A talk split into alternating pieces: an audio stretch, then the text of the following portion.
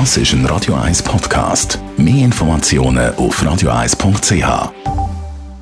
Der Radio 1 Beziehungstyp mit der Paartherapeutin Danja Schifftan. Radio 1 Beziehungsexpertin Danja Schifftan. Heute geht es um die Leidenschaft. Etwas, wo immer noch sehr wichtig angeschaut wird, auch in allen Beziehungen. Und man redet ja dann auch immer wieder davon, eben, dass man die Leidenschaft verloren hat und darum vielleicht jetzt nicht mehr zusammen ist oder sich überlegt, sich zu trennen.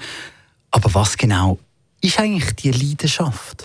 Ich muss immer lachen, wenn mir kommt dann das Wort es schafft Leiden in Sinn und so empfindet es eben auch ganz viel. Also so im Sinn von, wenn es magischerweise da ist und man sich unglaublich begehrt und nicht kann genug voneinander bekommen, dann ist es positiv.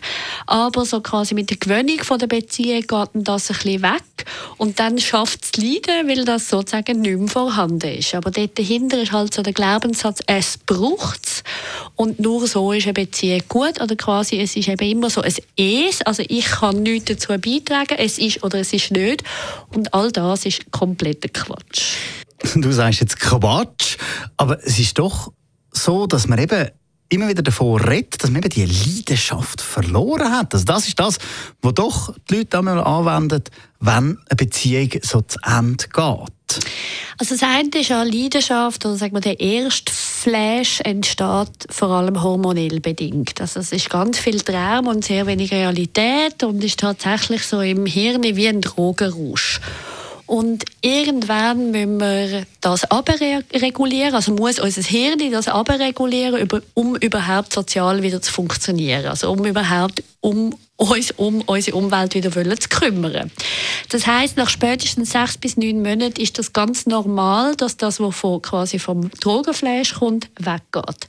Und ab dann zeigt sich eigentlich die Fähigkeiten von jedem Einzelnen. Also schaffe ich es, meinen Partner wieder so zu traumatisieren, also so traumhaft zu machen oder eben bleibe ich wie behaftet und abhängig von diesen Hormonen. Und das kann man lernen, dass man eben lernt, den anderen nach wie vor immer wieder durch die rosarote Brille zu sehen. Und das sagen auch Forschungen von, von lang, lang, lang verheirateten Paaren, die sich nach wie vor sehr gerne haben, dass die das eben können. Und wie kann man das machen? Was gibt es da so für einen Tipp? Ein Teil ist, sozusagen der Realität ein Stück weit auszuweichen. Weil dass man den Partner immer wie besser kennt und immer wie klarer sieht, macht auch, dass man die Fehler immer wie mehr sieht. Und wir sind leider ein bisschen so programmiert, dass wir uns dann vor allem die Fehler wie vor Augen führen. Kunst ist aber, dass man Brille auch wenden und immer wieder darauf schaut, was macht mein Partner speziell, was finde ich eigentlich sehr toll an ihm, gibt es Sachen, die ich noch nicht kenne, gibt es Körperteile, die ich neu entdecken will. Das heisst, ein höchstes Interesse am anderen entwickeln. Das ist ein Weg.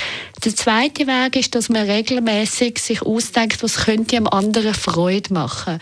Was könnte ich mit dem anderen unternehmen? Was könnte ich für unternehmen? Also das heißt Ausflüge oder solche Sachen machen, wo ich den anderen wieder auch neu kann entdecken kann. Das heißt auch so Sachen wie Geschenk machen. Das heißt, einander in neue Situationen zu bringen. Das heißt alles, was mir irgendwie dazu hilft, wieder neue Facetten, also positive neue Facetten von meinem Partner auch unter anderem wollen sehen. Und dort ist häufig der Haken, dass wir eben das Paar nicht so motiviert sind, den anderen wirklich wollen positiv zu sehen. Danke vielmals. Tanja Schiff am Radio 1 Beziehungsexpertin. Mehr Beziehungstipps finden Sie jederzeit unter radio 1. Das ist ein Radio 1 Podcast. Mehr Informationen auf radio1.ch.